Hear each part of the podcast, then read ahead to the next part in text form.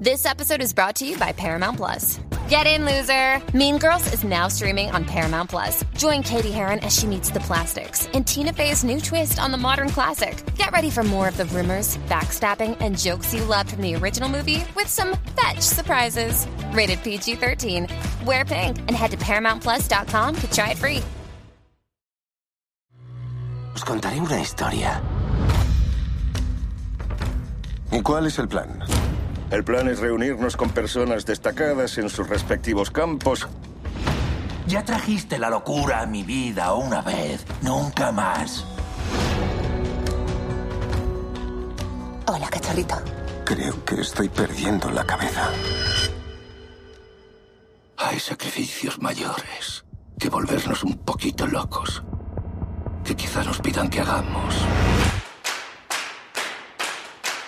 Te has metido en una movida muy pero que muy rara, Sombra.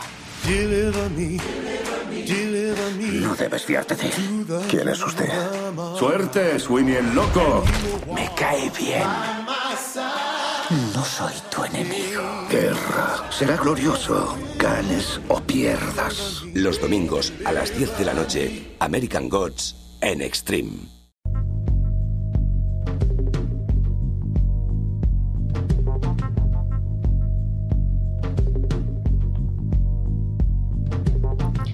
Hola a todos y bienvenidos a Fuera de Series Review, el programa de Fuera de Series donde cada semana comentamos nuestras series favoritas.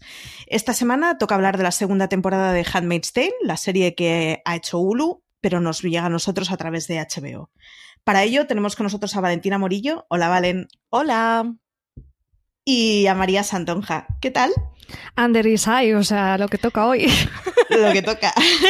Yo soy Maricho Lazábal y esto es Fuera de Serie Review. Ya sabéis que en este programa es donde analizamos, opinamos y destripamos completamente una serie. La dinámica se repite siempre de la misma forma. Una primera parte libre de spoilers, que podéis escucharlo sin problema, aquellos que se recomienda que hayan visto la primera temporada. Pero bueno, de unos cinco minutillos, una cosa así, y luego ya correctamente señalizado, spoilers abiertos.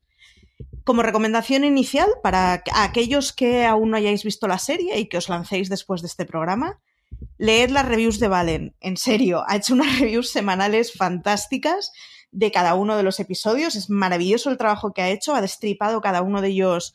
Bueno, ya veréis, es una gozada de desde cuál, cuál es la música que suena, cómo se ha hecho la serie, cómo se ha planteado en realización. Es fantástico. Y es un complemento de 10 para poder quedarte cada semana un poquito más a ver de qué va. Aquellos que ya la hayáis visto, ya sabéis, fuera de series.com y os podéis ver todas las reviews del tirón. Valen, comenzamos por ti. A ver, ¿qué te ha parecido muy a rasgos generales la segunda temporada? Pues a ver, a nivel técnico, narrativo y de interpretación, la, esta segunda temporada ha sido tan intensa, emocionante, emotiva, incómoda y brillante como la primera. En este caso eligieron como eje el embarazo de June y tanto eso como los personajes que fueron introducidos en estos episodios han sido utilizados para, bueno, para enfrentar a los personajes con su realidad y todos han evolucionado. Así que a mí esta temporada me ha gustado muchísimo y creo que en muchas cosas es superior incluso a la primera, precisamente por eso, porque ya tenemos todo un trabajo previo hecho con los personajes y en esta segunda temporada los han llevado a un paso más allá, a ellos, al a lo que vemos nosotros, a cómo se nos explica lo que es Gilead, a todo lo que nos explican de cómo era ese mundo antes de y todas las tramas con las que han hecho avanzar a los personajes. ¿Y a ti, María?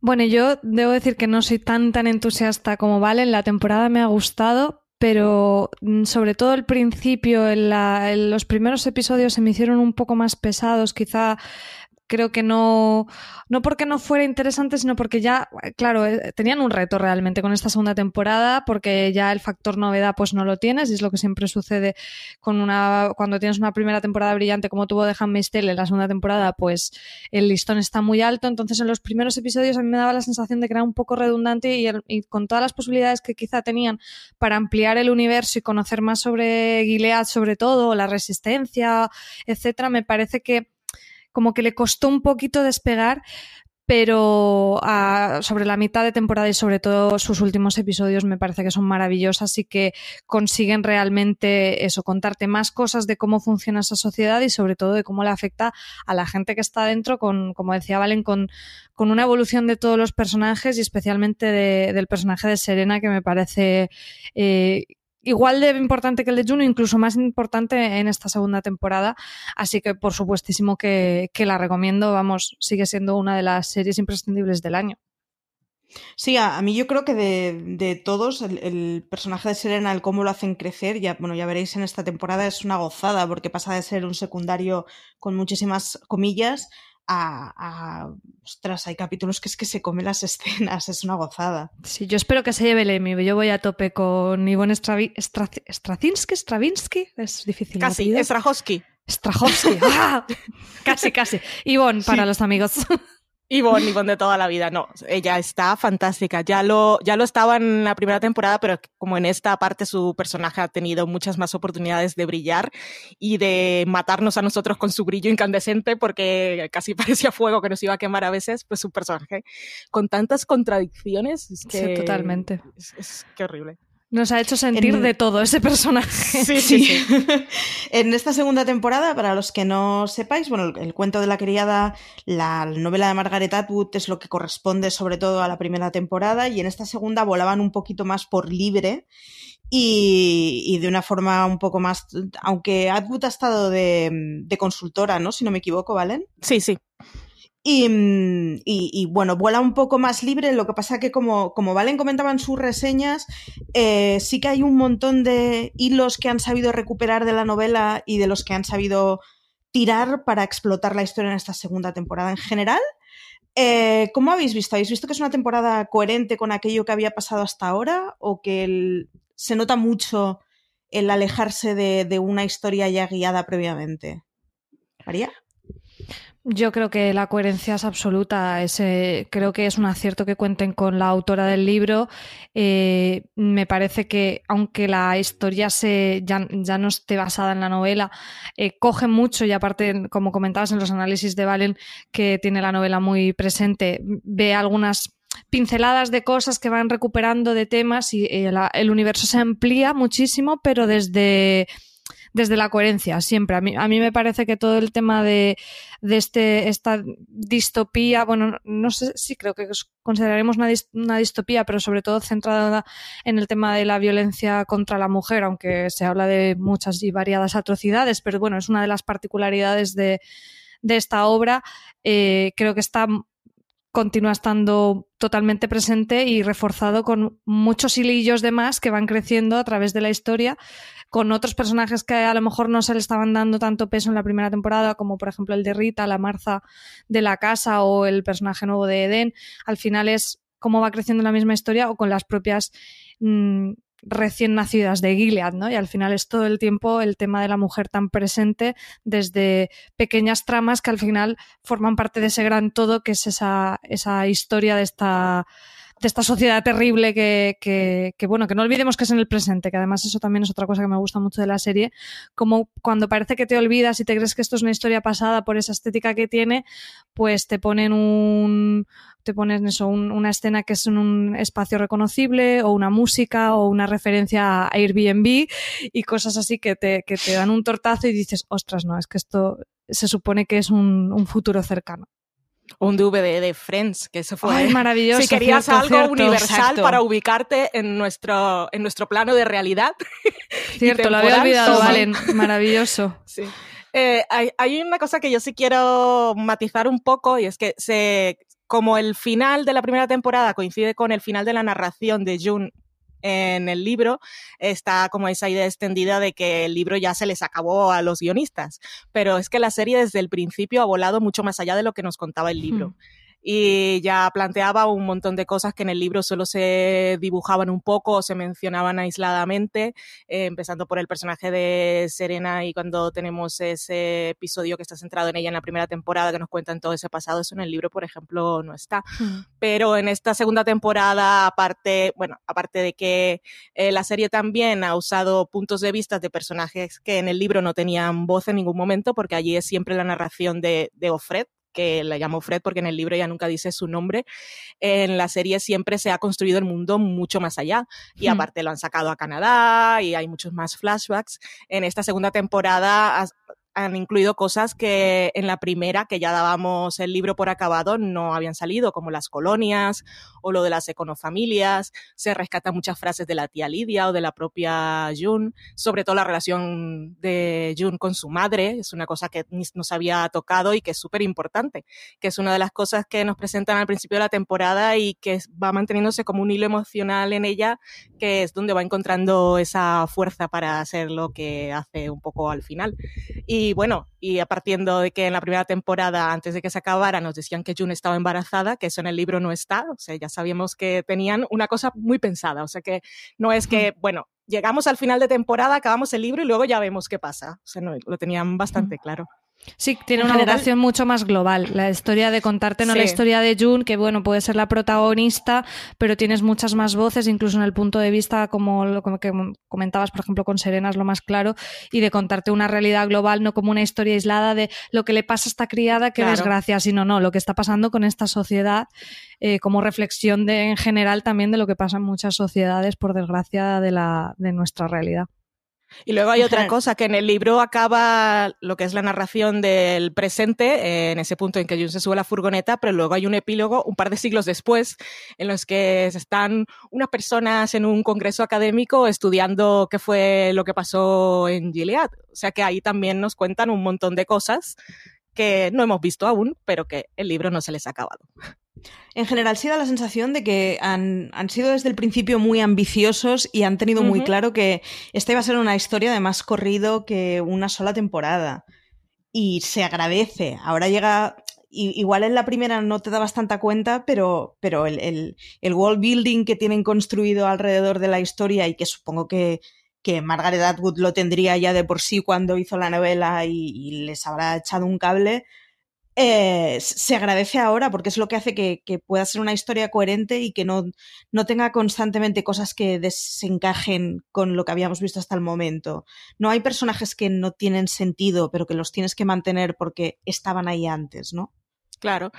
Y la serie, como, eh, como el libro también fue escrito en los 80, la serie tenía un reto que era para que lo sintiéramos más realista y para que nos doliera más, era ya hacer una adaptación ambientándolo en nuestro presente. O sea que ya con eso también ahí tenían mucha cosa para trabajar mucho más allá de lo que estaba en el libro.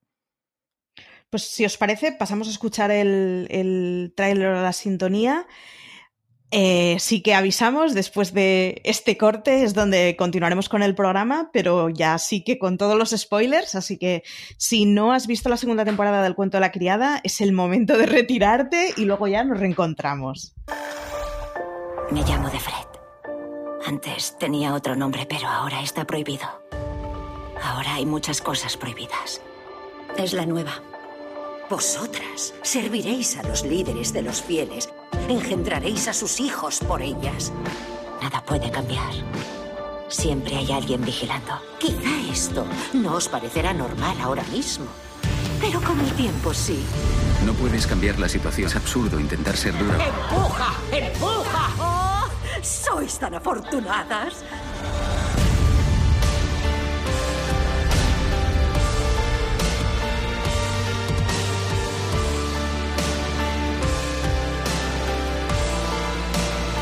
Tenéis que cumplir con vuestro deber. Me llamo Jun. Pienso sobrevivir. Bueno, pues volvemos, ahora ya sí libres de tenernos que morder la lengua con nada. Eh, una de las cosas que nos han seguido explicando esta segunda temporada es, la transformación.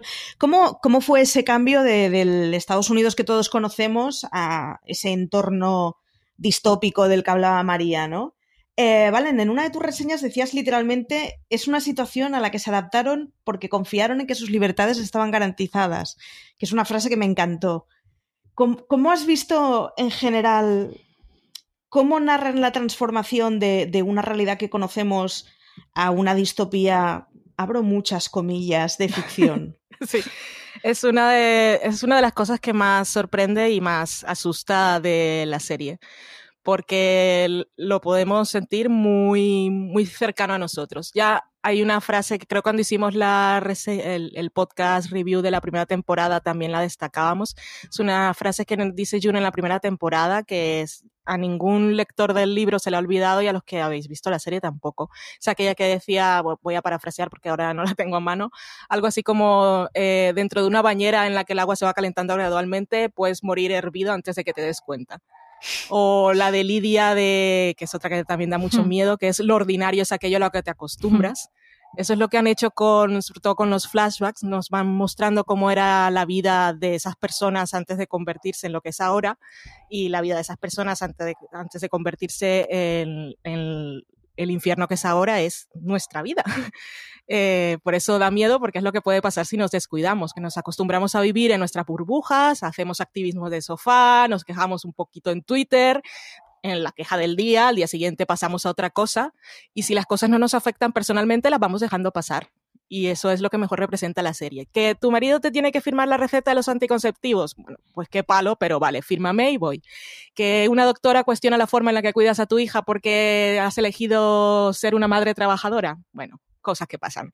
Que es mejor que esconda en el armario la foto de mi novia para no incomodar a los homófobos. Vale, me callo y me aguanto.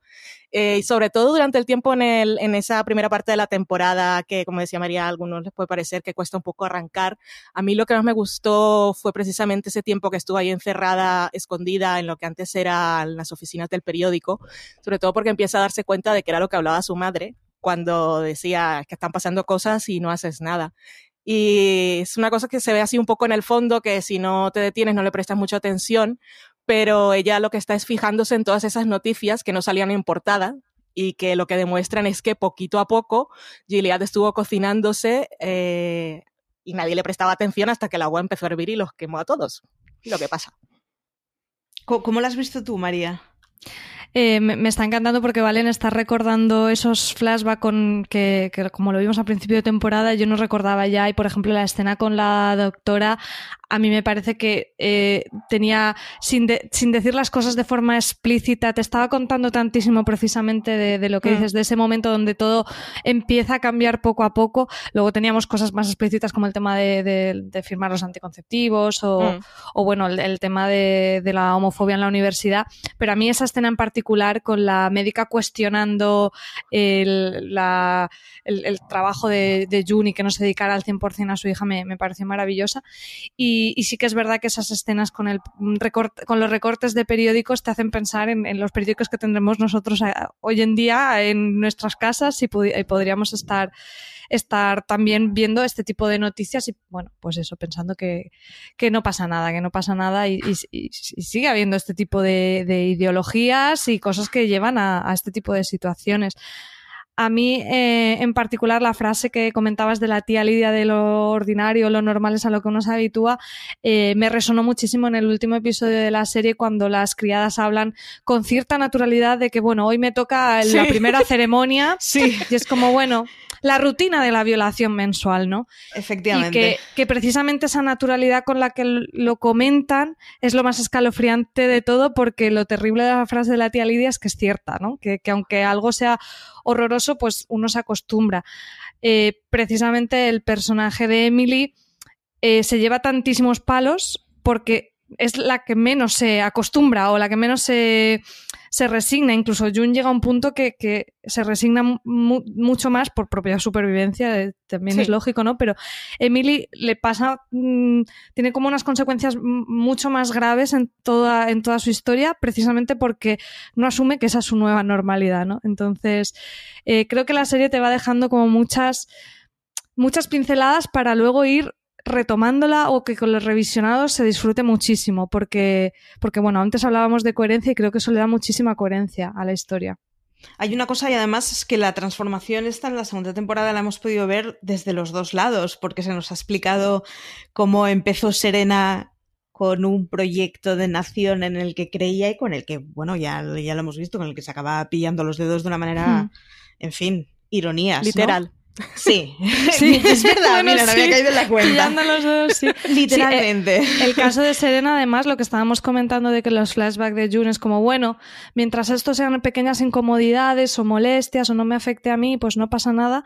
En el caso de Serena, es también lo que le ocurre en su propia sociedad, que es terrible y que le tiene muchas cosas restringidas, pero bueno, ella al final se cree en una élite, se cree que ella no está tan mal, hasta que sí que empieza a afectarle, hasta que a ella le pegan, a ella la mutilan y, y en su- cuando por fin ya empieza a abrir un poco la mente es cuando lo ven su hija. Antes no, porque era para los demás, pero cuando Claro. hace el cambio de chip y al final es lo mismo, es lo mismo que al- le pasaba al resto en la sociedad previa a Gilead, ¿no? Lo que pasa es que, bueno, como que en el caso de Serena te, es como mucho más criticable porque es como, nena, ¿no ves todo lo que está pasando? ¿Qué más quieres, no?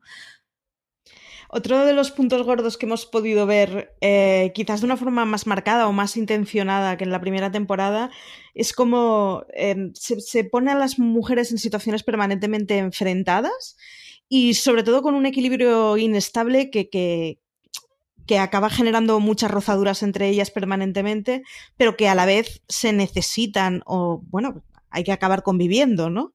Esto lo hemos podido ver especialmente en la relación entre Serena y Jun, que, que a ratos parecía como que, bueno, van a empezar a llevarse bien de alguna forma y a ratos se llevaban a palos con unas frases explícitas y públicas de lo más dura.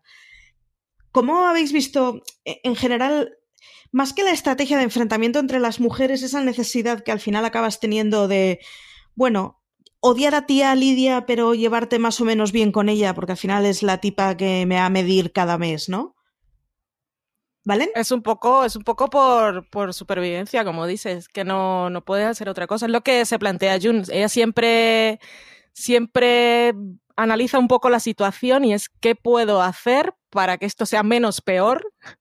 Eh, qué alianzas puedo establecer con Lidia, pues la relación es horrible porque Lidia, eh, Lidia, bueno, la tía Lidia, que Lidia no será su nombre, es lo que es, pero eh, por ejemplo en el episodio aquel en el que mm, ella, por cierto, se resigna que su hija va a nacer allí y entonces dice, pues, Serena dice que sí van a ser aquí, pero cuando nazca te vas a ir después de unos enfrentamientos de esos.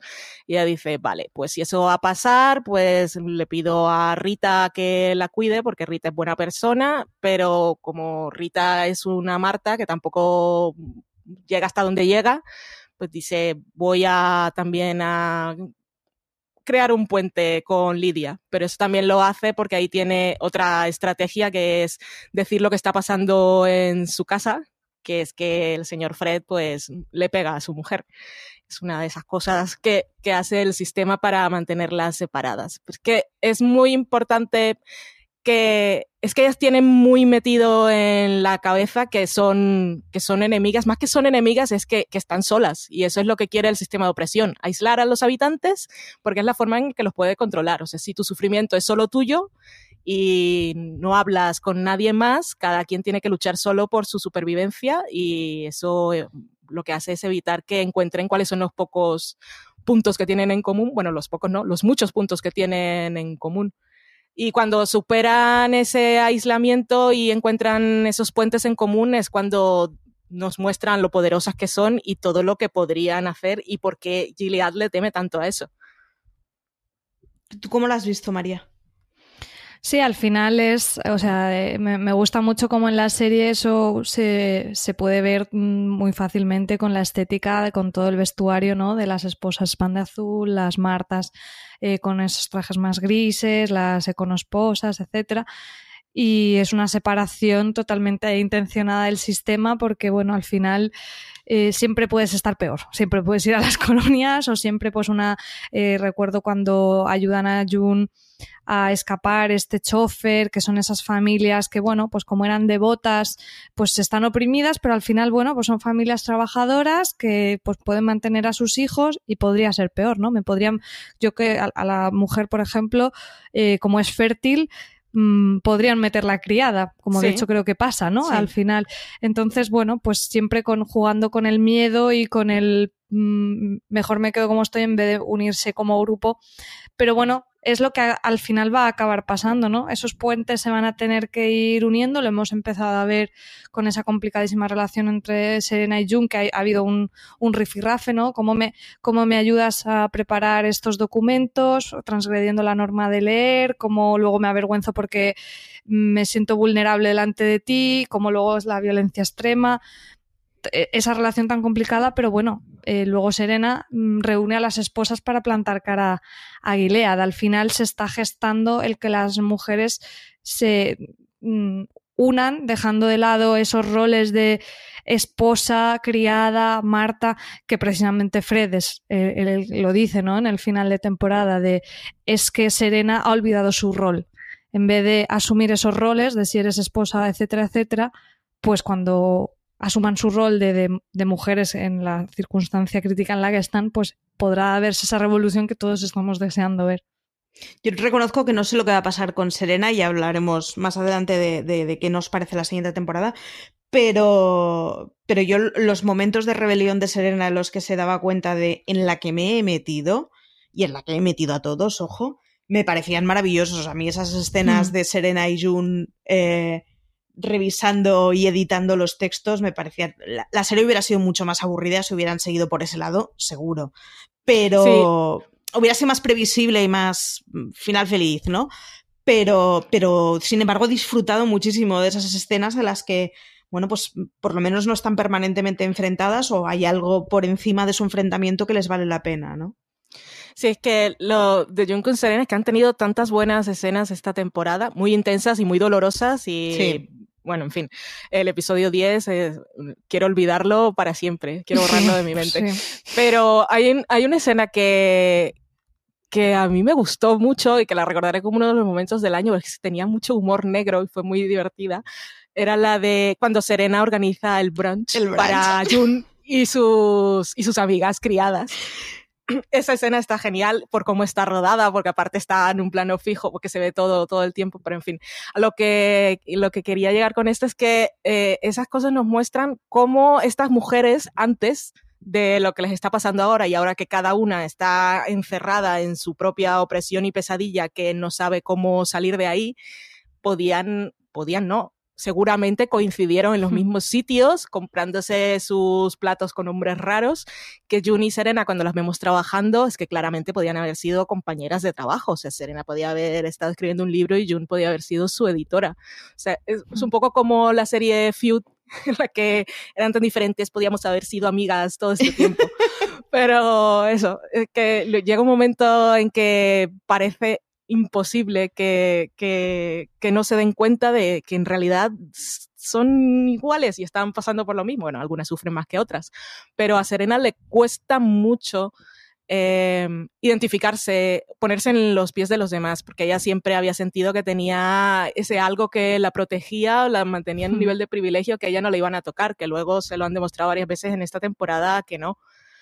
Sí, ella se siente élite y además como es una devota verdadera, ¿no? Como decías tú mm. además en tus críticas, Valen, pues claro, ella tiene, ella tiene a Dios de su parte, encima es una, una élite de Gilead y, y, no, y luego hay detalles que le hacen ver que está igual de oprimida como uno que hasta, hasta viéndolo resulta gracioso de cuando ella confiesa que es que a ella lo de tejer no le gusta ni un pelo y luego cuando se va a Canadá, pues claro, le dan su programita eh, con, iconitos porque no puede leer y tiene que hablar pues como, como hablaba Eden, ¿no? De, de, qué bonito si ponemos las cortinas amarillas y en este caso incluso decir, no, sí, me gusta mucho tejer, porque su rol eh, pues eh, tiene que ella ceñirse a ese rol que se espera de ella, de cuidar las orquídeas y tejer y ya está, y que le den un hijo de otra persona y ya está. Eso es lo que tiene que hacer y nada más.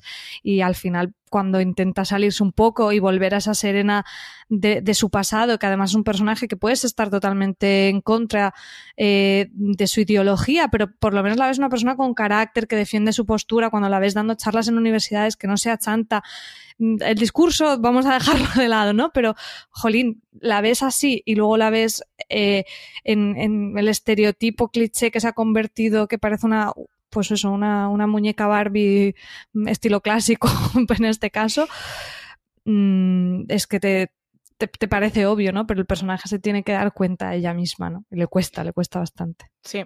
hay una cosa que funciona muy bien, que es eh, la referencia que decías tú, María, antes de que no nos olvidemos que es una distopía que ocurre en el presente, y es que son personas que en realidad, mm, relacionándose muy estrechamente, porque anda que no tienen situaciones de mayor intimidad de la que cualquiera podríamos tener con los que nos rodean, eh, sin embargo, no saben nada del otro. Y entonces, en momentos como el del branch o en momentos en los que por el motivo que sea, comentan algo de, su vida, iba a decir vida real, pero no, porque eso es su vida real, de su vida anterior y de su vida que nosotros entenderíamos como actual, el, el, la cosa de, ostras, es que en realidad no os hmm. conocéis de nada, no tenéis, o sea, lo único que estáis viendo del otro es una simple máscara, ¿no? Es, estaría bien. Es que eso es, una, es, una, estrategia del propio sistema. El propio sistema les prohíbe hablar del pasado precisamente para que no puedan encontrar ningún punto en común y se ciñan a esos uniformes de colores que llevan y a nada más. O sea, que es que el sistema es perverso pero minucioso. Sí, y aparte para anular sus identidades, porque que al final son la ropa que llevan puesta y la relación que tengan con el hombre de la mm. casa. O sea, siempre va a haber una nueva Fred, una nueva Marta, puede haber una nueva Mrs. Waterford. Y Em, uy, se me ha olvidado lo que iba a decir, se me ha ido totalmente. Alguna mentira sería.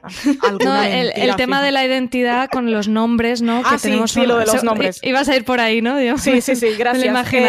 porque se me había ido. Que eh, lo muestran con las criadas, precisamente cuando después de la bomba, uno de los momentazos del episodio, lo que se dan cuenta al día siguiente es que no sabían quién era. O sea, no sabían cuál era su nombre y entre ellas, pues, sabíamos Jun y Alma, se conocían y Moira, pero Emily, por ejemplo, yo, no me, yo no me acordaba que yo nunca le había dicho su nombre. Y ese, ese momento es súper bonito, pero precisamente por eso, es que no sabemos quiénes somos y mañana nos morimos y se olvidan de nosotros porque no somos nadie. O sea, yo era la criada de la casa de este señor, no era una persona en realidad te pone los pelos de punta tanto esa escena en el mercado que ellas dicen los nombres, como después en Canadá cuando dan los nombres de las criadas que fueron víctimas y también cuando eh, está esta manifestación de, los exiliados en Canadá que, que, que, está Moira allí diciendo su nombre también con pancartas junto con otras mujeres y hombres, eh, pues pues con, cuando pasa el coche de, los Waterford. Entonces, esas tres escenas eh, que están muy vinculadas con el tema del nombre, eh, te, habla de eso, de cómo al final Gilead anula las identidades para, pues eso, para someter eh, a las mujeres. Hay, hay otro meloncito que han abierto y es que a Nick le han puesto una mujer en esta temporada. ¿Una niña? Una, sí, exacto, una niña, porque tiene 15 años y además es muy niña toda ella. Que el papel de, Eden, de esta niña que ha sido educada con cuya única finalidad es ser una buena mujer, ser obediente y repetir mucho la Biblia y, y, hmm. bueno, pues, pues eso, ¿no? Que, lo mayor que tiene para explicar de ella es que me gusta el color amarillo, ¿no? Sí. Yo, eh, el, personaje de Eden es que me ha flipado. Yo tengo muchas ganas de hablar de Eden. pues adelante. Hay dos, digo, hay dos cosas. Primero, eh, que, hemos podido ver que ya no es tanto de Eden, sino de Nick, el, cómo al final incluso un ojo se, siente chantajeado porque o se acosta con una niña o van a denunciarle como homosexual o como traidor o escoja usted un argumento, ¿no? Y se lo van a pasar por el cuchillo a él también, si no. Y, de, de, nuevo como convierten el sexo en una, en una carga y en una obligación que además la envuelven de, mucha suciedad y una cosa muy turbia. Y, el, otro punto que a mí me ha parecido como muy relevante es que, Eden es una chiquilla que se ha criado en ese entorno. Entonces, en Gilead ve todo lo que conoce y todo lo que cree y todo lo que le han enseñado. ¿Y qué, qué os parece eso? María, expláyate. Es que yo, por ejemplo, el personaje de Eden me parece que lo han jugado de una manera maravillosa en la serie. Han jugado con nosotros. Yo es un personaje que mm, llegaba a detestar sin, sin tener quizá pues esa, claro, sin, sin, tener esa visión más amplia de, de, eso, de lo que estás diciendo tú, ¿no? De se ha criado ahí, al final es una niña de 15 años que no tendría que estar viviendo esas situaciones, sino, como decía Valen en, en su crítica, ¿no? Eh, apoyada en el castillero del instituto y con las tonterías de la edad de 15 años y los primeros amores y ese tipo de cosas, pero al final yo mismo entonó el, el mea culpa de que yo misma he visto como ese mm, en Eden ese prototipo de lo que ella debía ser y que a mí no me gustaba, ¿no? Porque veía, pues eso, la, beata, insulsa, etcétera, etcétera. Entonces, eh, al final es caer en ese juego que busca Gilead y yo como espectadora he caído y me ha gustado mucho cómo me han dado un tortazo luego con ese personaje, cuando además eh, ella actúa de una manera que no nos esperamos cuando se fuga con este chico, aunque cuando una vez lo piensa realmente es lo más lógico del mundo, pero sobre todo una, una vez ella ya la han asesinado, cómo descubrimos otra faceta totalmente distinta de ella, que ella eh, al final sí era devota, era lo que había aprendido, obviamente,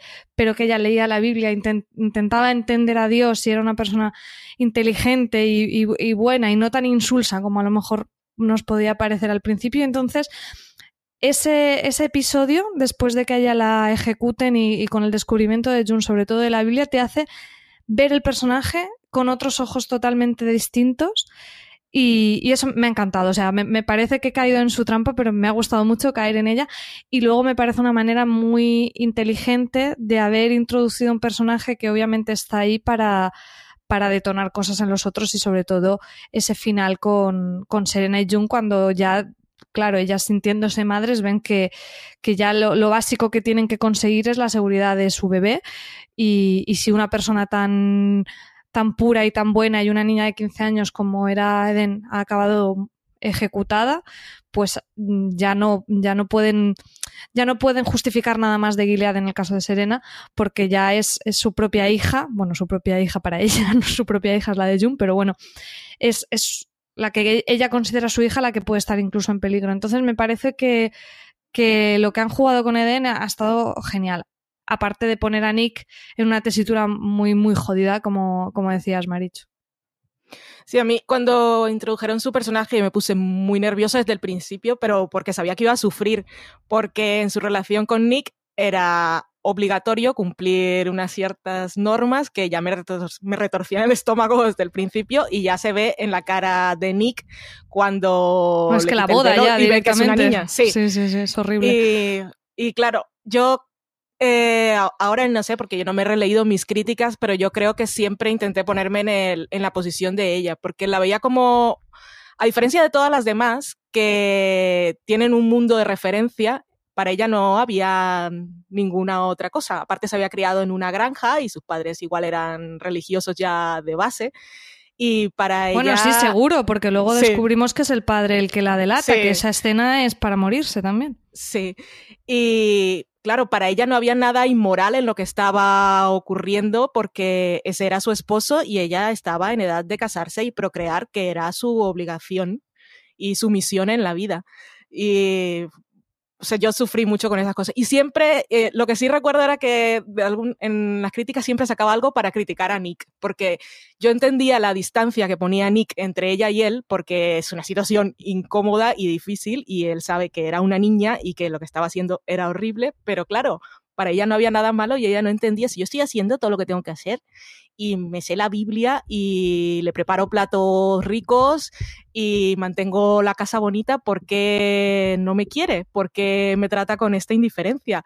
Y me pareció un personaje tan puro, pero ya luego cuando ves que aparte de puro era inteligente y se cuestionaba cosas, y, y ahí se ve por qué hmm. los varones de Gilead no quieren que las mujeres puedan leer y escribir, que las que ya saben saben cosas, pero la generación que viene pues no tiene cómo cuestionar porque mm, porque no, porque la educación es importante.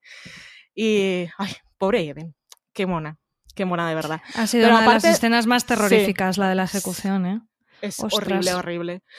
Horrible. Hay otra cosa que no tiene que ver con Eden, que a mí me pasó esta temporada, que no me lo esperaba. No sé si vosotros, vosotras lo habéis pensado alguna vez. A ver, en Gilead todas las mujeres están obligadas a hacer algo que no son y a hacer una única cosa, lo que los varones hayan decidido. Cada una en en su, iba a ser su personaje, pero no, en el rol que les han impuesto.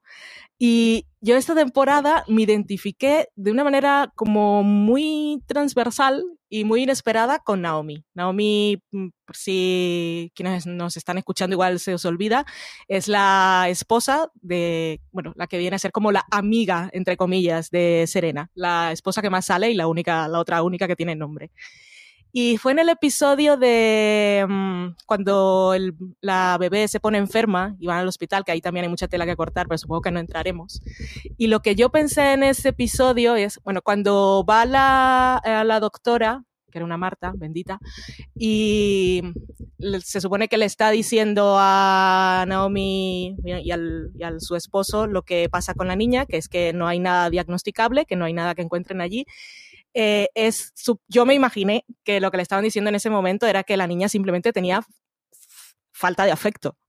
Y por eso ella me pareció que reaccionaba así. Y por eso al final la, niña se pone bien. No es una cosa mágica del vínculo biológico y que Janine es la madre y todo se cura así, me parece a mí.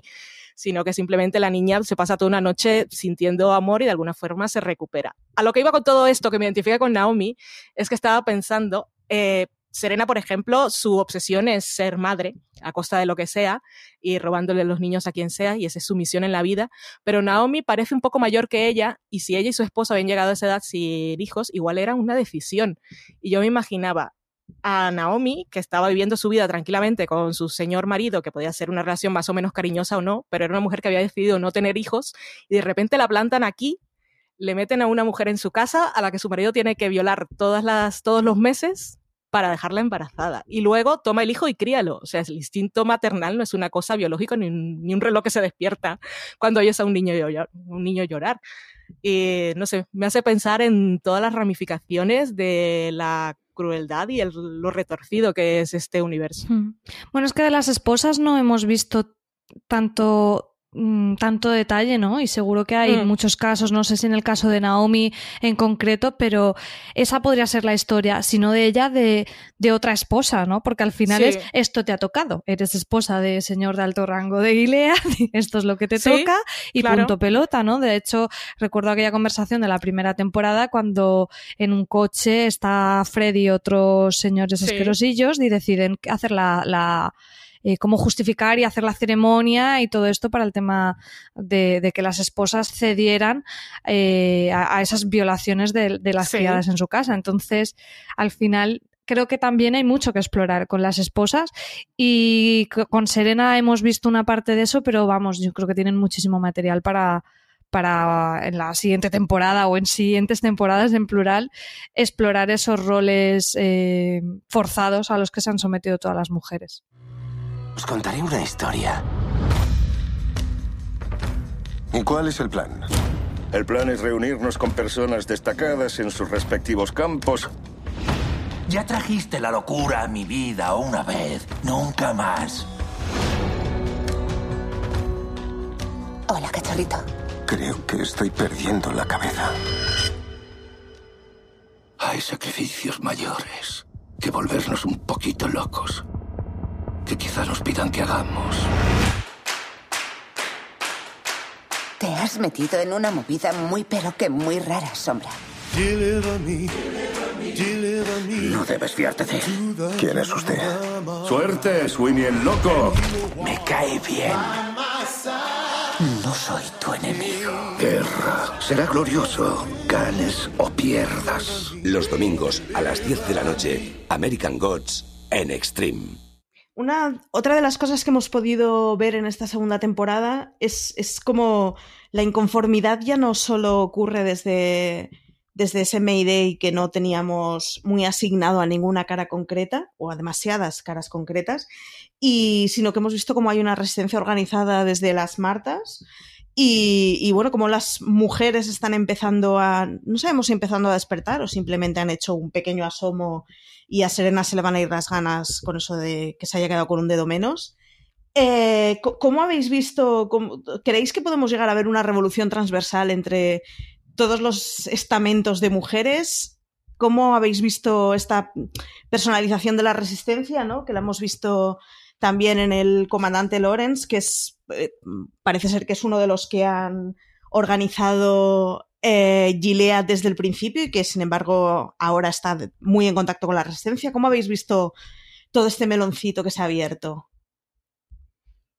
Pues yo voy a hacer una referencia un poco loca, pero a mí la escena de las Martas que me encantó me recordó al Señor de los Anillos cuando encienden las almenas y se van avisando unos a otros.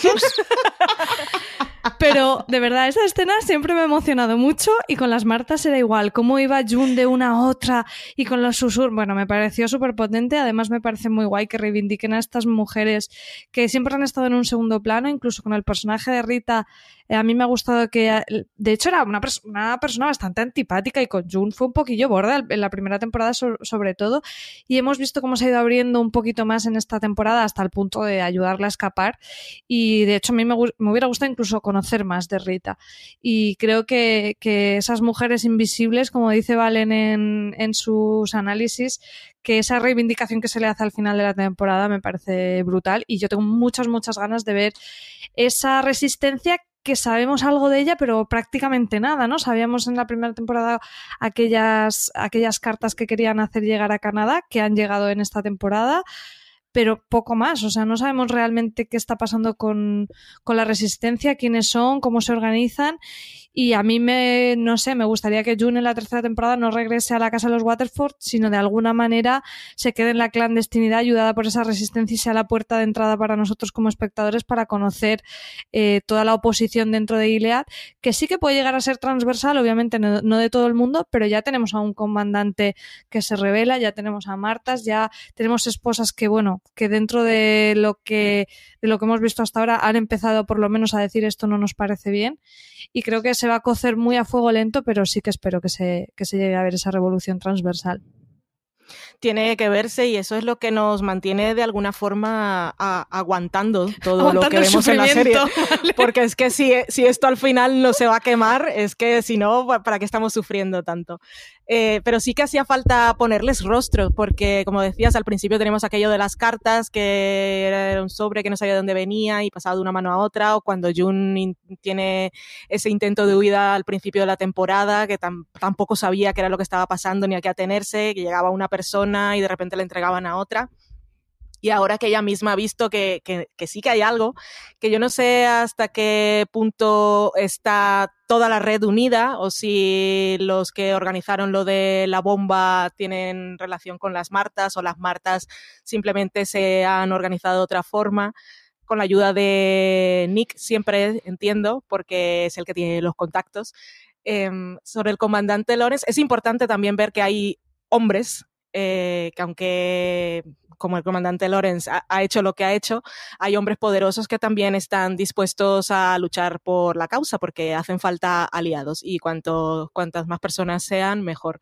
No sé, eh, yo en la crítica me puse ahí un poco a pensar y no sabía hasta qué punto el comandante Lorenz tenía mucho que ver con todo lo que se había organizado o simplemente eh, fue allí una cosa de emergencia por lo que había pasado con Emily, ya que Cora, que era la Marta de su casa, sabía lo que había en marcha, la metieron en el paquete, porque si la ahí, pues, pues, la matan.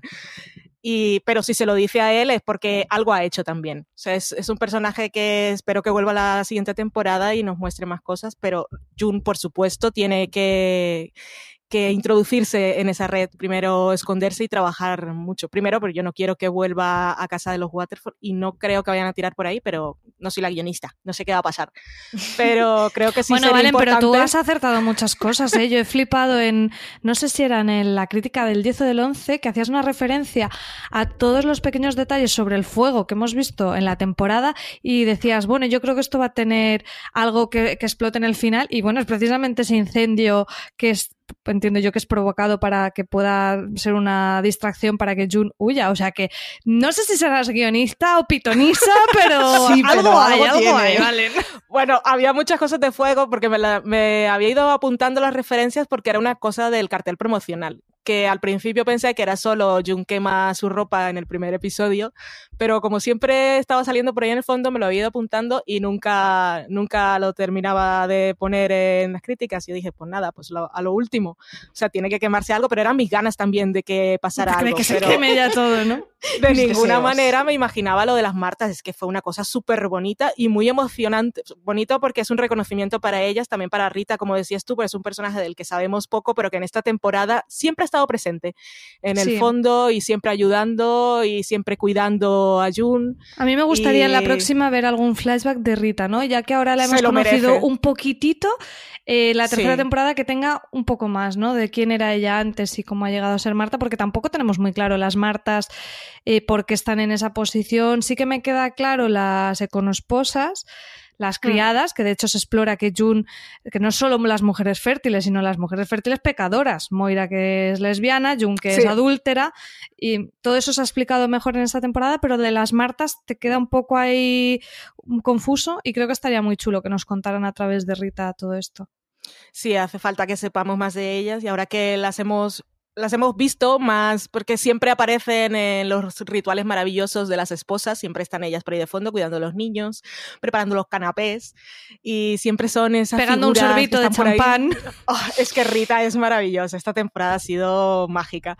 Pero eso, fue, fue, fue muy, si nos tenían que mostrar algo de verdad de la resistencia para empezar y para abrir boca de lo que viene, eh, materializarlo en ellas fue un, gran homenaje. Y fue muy emocionante verlas por ahí eh, tan preparadas, esperándola en, los puntos y llevándolas a, llevando a Juni y al bebé hasta, hasta el último punto de encuentro.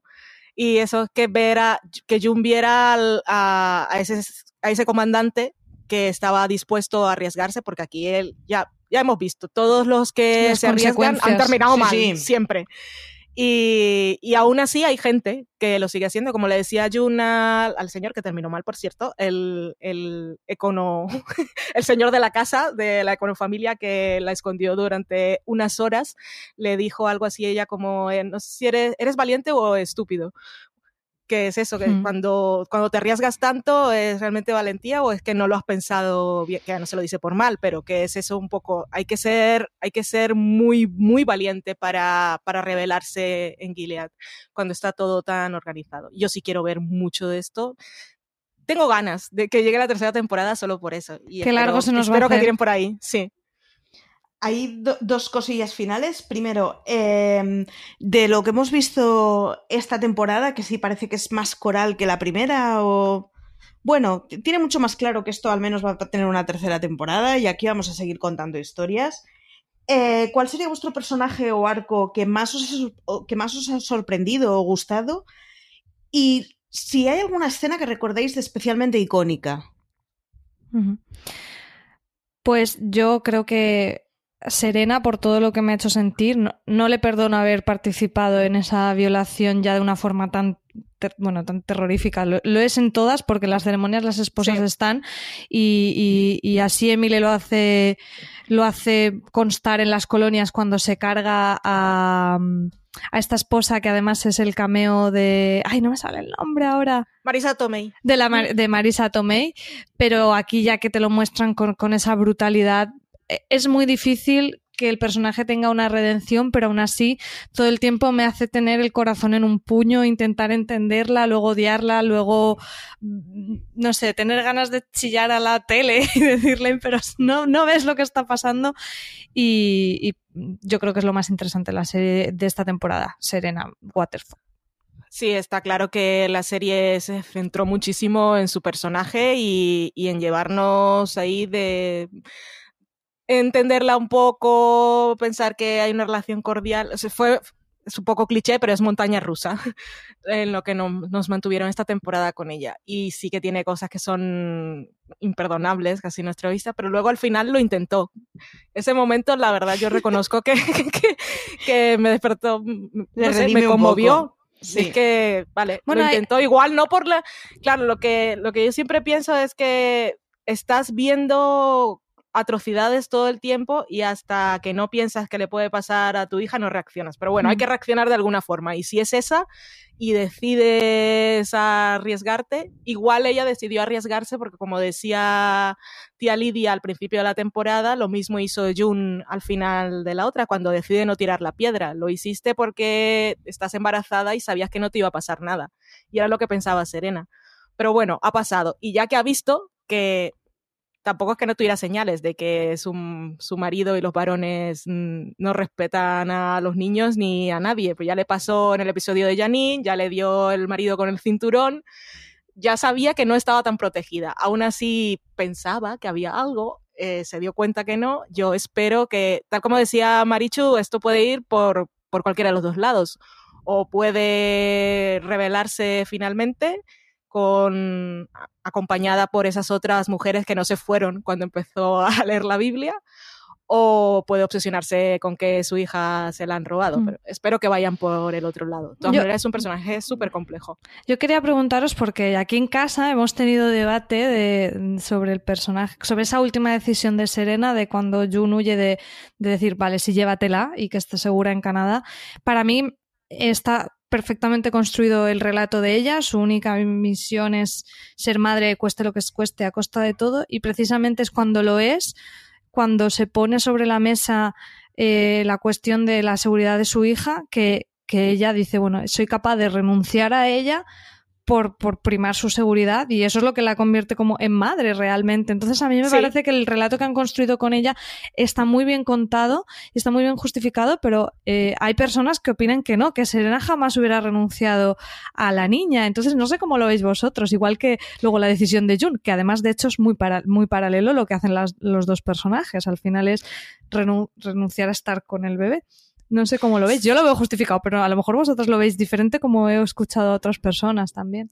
No, yo lo veo muy justificado y además con Serena, como dice en el episodio del parto, cuando está en la super discusión con Fred, para ella lo de tener un hijo era como, vale, me he aguantado toda esta mierda, pues el hijo es mi recompensa y es que como esposa ya hemos visto es que no tiene nada más que hacer y ella era una mujer inquieta y que hacía cosas y ahora pues lo que quiero, vale, si tengo que vivir en este mundo, pues dame un bebé, da igual y se había puesto como con, ¿cómo se llama lo que llevan las criadas en la cabeza? La cofia. La cofia. Sí, era un poco, o como los caballos, o sea, no, no veía, no veía, no era capaz de ver, eh, de tener una mirada panorámica, era solo, vale, esta es mi misión, esto es lo que quiero, quiero un hijo y aquí pues, seré madre y tal. Pero como dices tú, María, en el momento en el que realmente es madre, que era lo que quería todo el tiempo, es en el momento en que es capaz de sacrificarse. Porque ya ha visto que se lo han demostrado de mil maneras, que es que ahí, tal como están las cosas, su hija pues no va a sobrevivir. Y si tiene tanto amor y cariño por ese bebé, la forma de, demostrarlo es precisamente dejándolo ir. Yo sí creo que está justificado, pero también creo que estaría justificado que, que, en ese momento hubiera dicho esta niña es mía, me la quedo yo. Quiero decir, eh, durante las dos temporadas no hemos sabido saber si lo que Serena quería era ser madre o tener el objeto. Y no lo hemos sabido, porque permanentemente se hablaba de una manera muy banal al final de lo que representaba el tener un hijo para ella. Y yo sí creo que es en la escena en la que ves que, no, no, esto iba de otra cosa, esto iba realmente del anhelo de la maternidad y realmente entiende que esa hija es suya, realmente la quiere, realmente quiere bueno, no sé si que le pase lo mejor, pero por lo menos que no le pasen estas cosas malas, ¿no? Pero también creo que hubiera sido coherente que hubieran cogido la cosa contraria y no, no, esto es mío, esto me ha costado mucho conseguirlo, esto me lo quedo para mí egoístamente. Pero no habríamos tenido final de serie y tercera temporada. Por supuesto. Por supuesto. Sí, sí, sí. Con, la serie da mucha, o sea, tiene mucha más caña el contenido que tiene, porque, porque, bueno, no deja de ser un acto de revolución que ha tenido Serena. El momento en el. Más allá de que quiera que le sucedan cosas buenas a ese bebé, mm, es sin duda el gesto más grande que hemos visto, de los más grandes que hemos visto de revolución, el estar dispuesta a enfrentarte luego con las consecuencias de haber entregado el bebé, pero bueno, porque ya no crees en ese sistema en el que creías.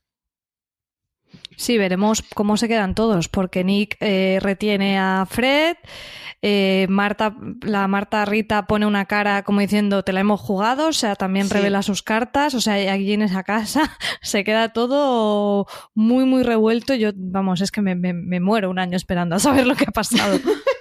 sí, sí, que tiene que, que Fred al final ha pintado poco durante toda la temporada, o por lo menos era un, tipo de, escenas en las que su papel era más el complemento de lo que estaba pasando en la escena, ¿no? Y sí, parece que, lo que nos viene a partir de ahora es, o sea, el siguiente paso, Fred es el que va a cortar el bacalao. Si se lía a tiros contra todos, si le empieza a denunciar a, a todo Cristo, incluida su mujer.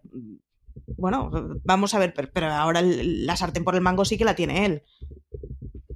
Pero Em, yo creo que él va a ser el malo malísimo, así que... Yo eso espero. creo que va a seguir siéndolo. Yo eso, yo eso espero, sí, sí. Eh, ¿Y os quedaríais con alguna imagen icónica o con alguna escena específica de esta segunda temporada? ¿Valen? ¿O María? Eh, yo casi me quedaría con todo un episodio, con el episodio eh, Holly, el, el del parto, el de la nieve.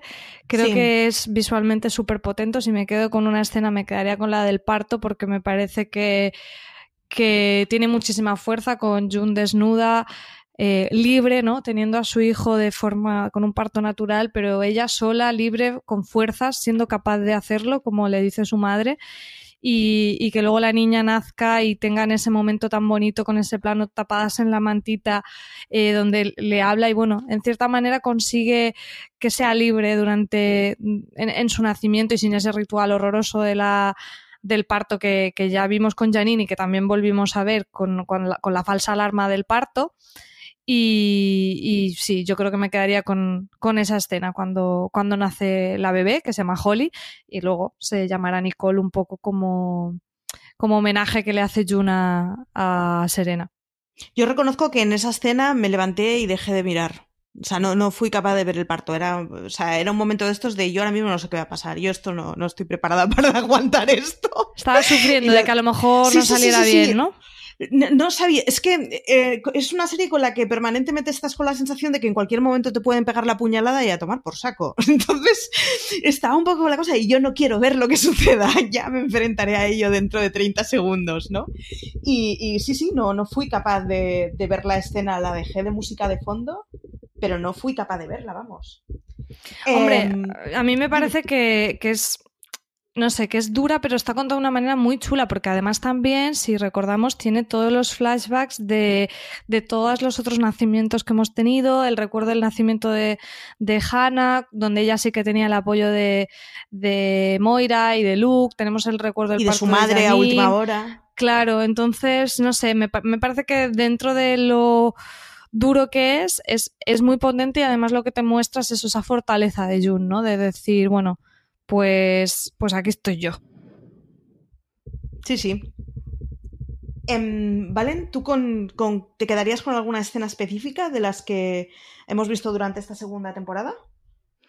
Pues ya que habéis hablado de lo del parto, que fue bastante potente, sobre todo el, el tramo final, cuando encadenan con montaje todas escenas de diferentes mujeres dándole fuerza a June, incluida su madre.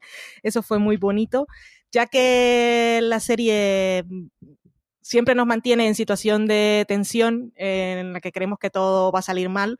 Por ejemplo, en, el último episodio, yo cuando June estaba ahí esperando al borde de la carretera, yo pensaba que la niña iba a empezar a llorar y alguien le iba a encontrar, o sea, siempre te esperas lo peor.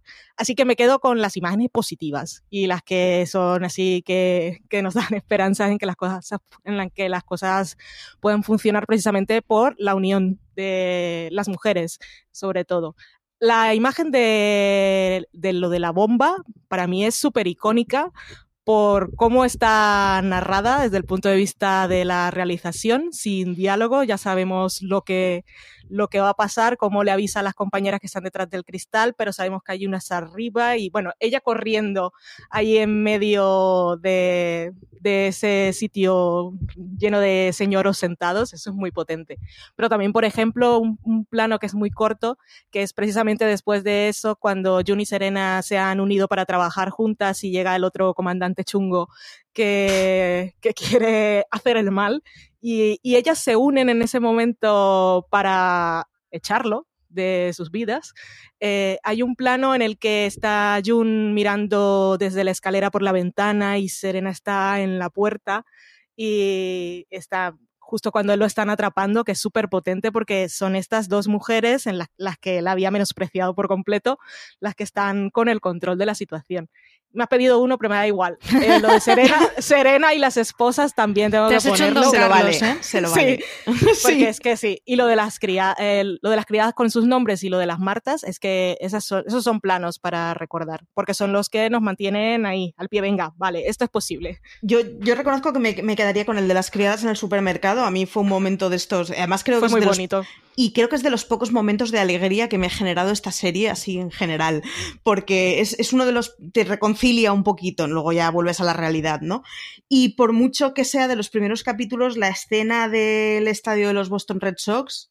Mm. O sea, Uf, yo, yo dura, puse el pero pause, que- me agarré al cojín, lloré como una magdalena y dije, bueno, ya hemos acabado. Y le volví a dar al play. O sea, de, de yo de- me ha sobrepasado completamente la escena que acabo de ver, ¿no? Y, y me parece que es, o sea, es preciosa, es de una forma muy macabra, pero tiene unas fotografías maravillosas.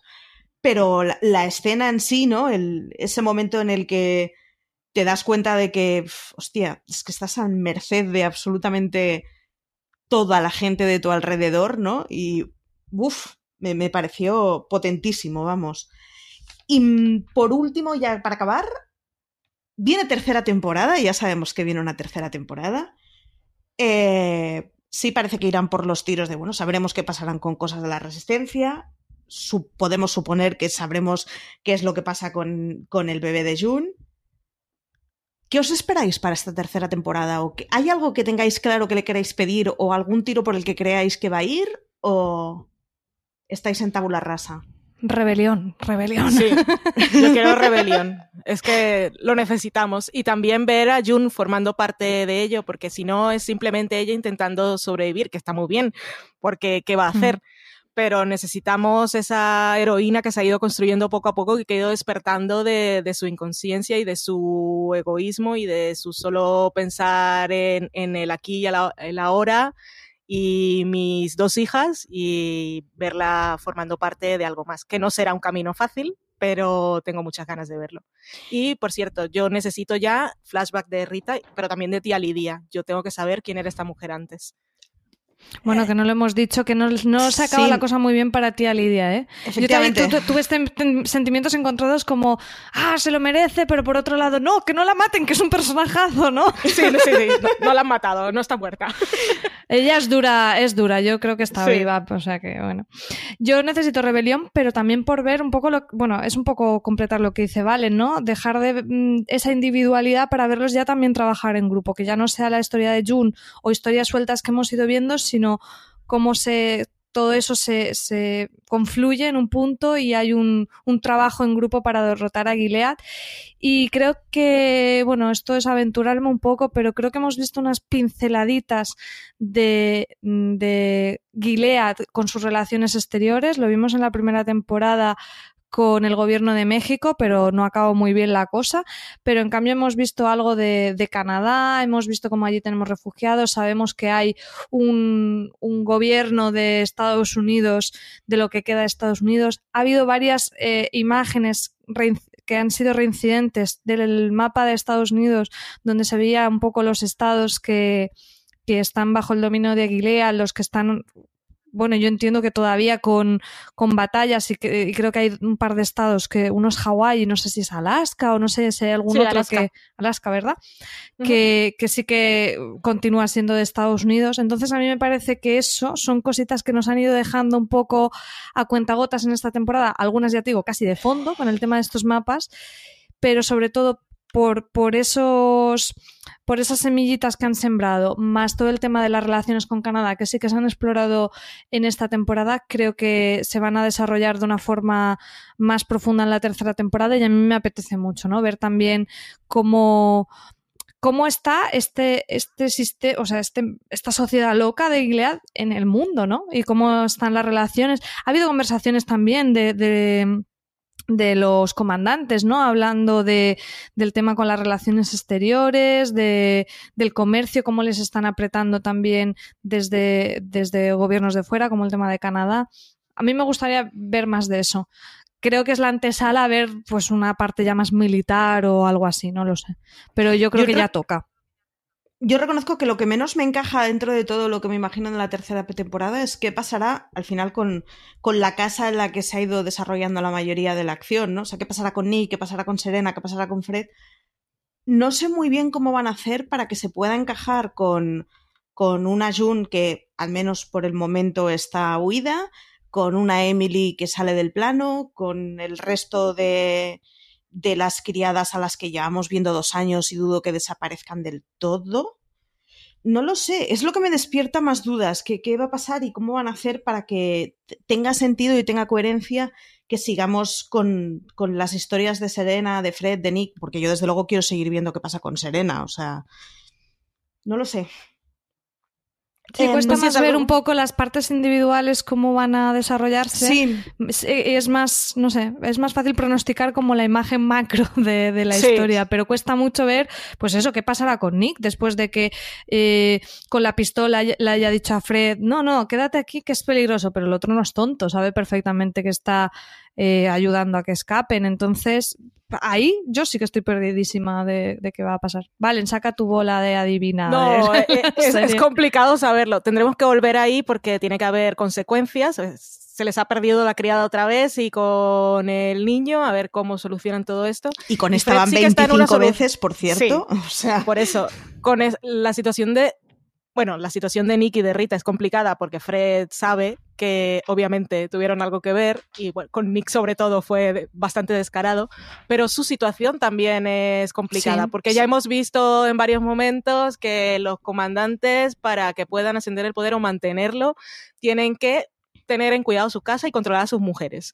Y en su casa ya han pasado muchas cosas. Entonces, ahí hay que ver hasta, bueno, y también sabemos que Nick es espía y tiene muchas pruebas en su contra. Entonces, hay que ver ahí Sí, hasta igual qué le juegan la contra y a quien Claro. perjudicas a Fred, que sería fantástico.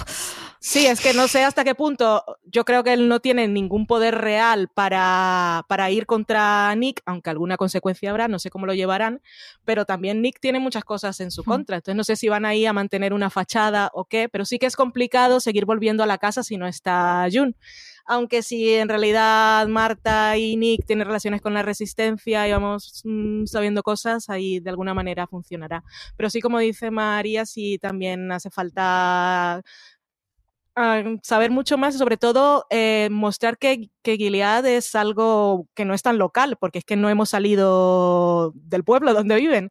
Entonces parece que Gilead es solo eso y hay que ver cómo, cómo están los demás sitios, igual a nivel de esa resistencia y eh, redes que funcionan así a nivel nacional. No sé, hay muchísimo por explorar que no se podría hacer si simplemente Jun se hubiese ido. O sea, es que a mí el final de la temporada mm, me resultó inesperado, pero me parece maravilloso.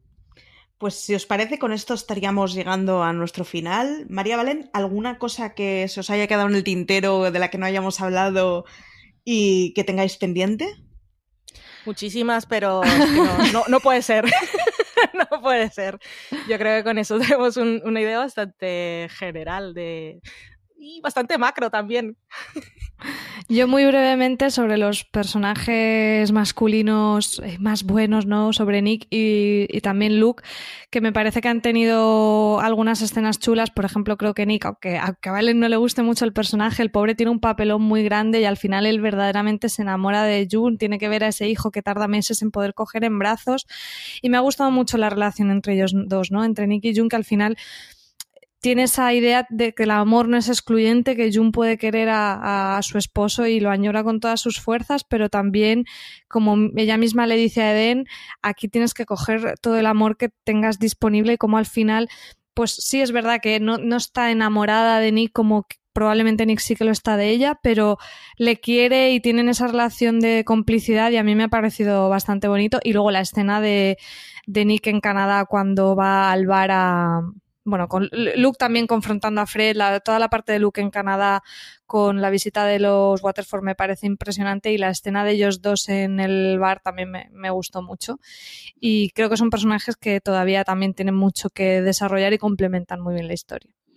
A mí Nick no es que no me guste, lo que pasa es que cuando estaba con, con Eden es que yo decía, Jolín, Sí. un poco, un poco trátala con más cordialidad, que ella no sabe lo que está pasando y tú deberías saberlo. Y tú eres más tú eres consciente. consciente. Sí, sí. Sí, es lo único. Pero con Nick, por ejemplo, ahora que decías lo de Canadá, a mí me pareció súper potente cuando él vuelve y le cuenta todo a Jun. Y me dijo mucho de su personaje. Que porque para él es difícil no habérselo también. dicho, claro. Es muy Sí, sí. difícil para él. Para En él hubiera es sido que mucho más es beneficioso. muy complicada. Sí, sí, para él hubiera sido mucho más beneficioso callarse y, y, oye, Claro. que siga pensando cada vez como menos probable que su marido siga vivo, ¿no? Sí. Mm. Em, bueno, pues si, si os parece, con esto, muchísimas gracias por habernos acompañado en la review de la segunda temporada del Cuento de la Criada, que me parece que nos hemos enrollado un poco más de lo que deberíamos y nos podríamos haber enrollado más. Sí. Re- recuerdo leer las, las reseñas de Valen si no lo habéis hecho, porque no sé si os dais cuenta que hemos, o sea, nos han salido referenciadas 50.000 veces. Imprescindibles. Son imprescindibles. hay que leerlas, hay que leerlas con mucho cariño y con mucha calma. Y yo, de Mucha hecho, calma sobre todo. Sí, yo de hecho largas. creo que me queda pendiente, mm, como ahora vamos a tener un buen tiempo de abstinencia, volver a ver la temporada con calma, releyendo las, las reseñas y disfrutando un poco más de las tripas de la serie. Esa segunda. Ese segundo visuado que tú te has tenido que ir haciendo todas las semanas. Y nada, que, que bueno, que hasta aquí todo, que muchísimas gracias a todos los que hayáis llegado hasta aquí, que esto ha sido Fuera de Serie Review y que nos escuchamos en el próximo programa con una nueva serie. Progress is a historic on People's Drive and 124th